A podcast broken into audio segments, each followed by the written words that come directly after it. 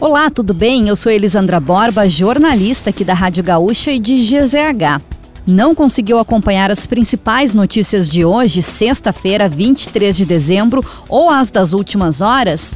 Eu vou trazer aqui para ti antes que o dia acabe. O nosso resumo diário de notícias do fim da tarde. Oferecimento MrJack.bet, palpite certeiro, saque instantâneo. Acesse mrjack.bet e desafie-se. E resfriar climatizadores, geladeira portátil resfriar, sua companheira em qualquer lugar. O governador eleito Eduardo Leite anunciou o delegado da Polícia Federal, Sandro Caron, como novo secretário de Segurança Pública do Rio Grande do Sul. Gaúcho de Porto Alegre, Caron ingressou na PF em 1999. Foi superintendente regional e diretor de inteligência do órgão. O novo responsável pela segurança também ocupou a Secretaria Estadual de Segurança do Ceará entre 2020 e 2021. Suas primeiras palavras como responsável pela pasta foram de otimismo e de continuidade no trabalho desempenhado.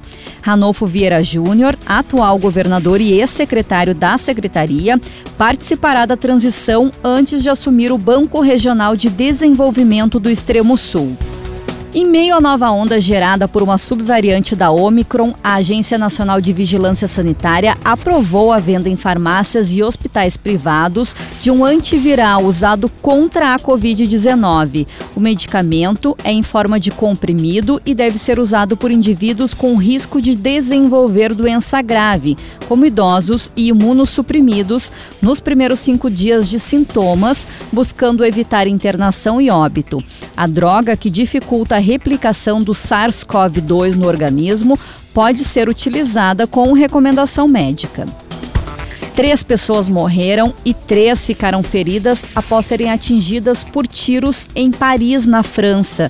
O ataque aconteceu em um monumento no bairro comercial pouco antes do meio-dia. Segundo duas fontes policiais, o autor dos disparos é um condutor de trem aposentado de 69 anos, de nacionalidade francesa e conhecido por duas tentativas de homicídio cometidas em 2016 e dezembro de 2021.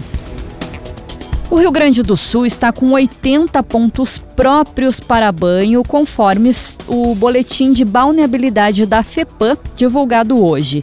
Foram analisados 90 lugares, sendo que 10 estão impróprios para a temporada de verão. Dos 10 pontos impróprios, oito ficam localizados em Pelotas, no litoral sul. Também não estão em condições de receber banhistas o balneário do distrito de Ernesto Alves, em Santiago, e a Praia do Encontro, em São Jerônimo. Já o litoral norte está com todos os pontos próprios para banho.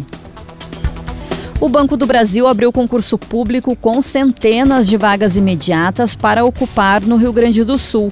A seleção, que exige nível médio, é para atuar como agente de tecnologia e agente comercial com salário de R$ 3.600. Na função de agente comercial, são 118 vagas em território gaúcho, com ocupação imediata e mais 47 para cadastro reserva.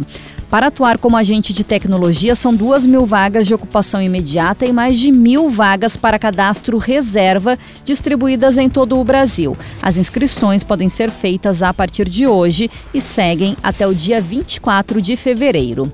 E para fechar o nosso resumo de notícias antes que o dia acabe, tem a previsão do tempo para amanhã.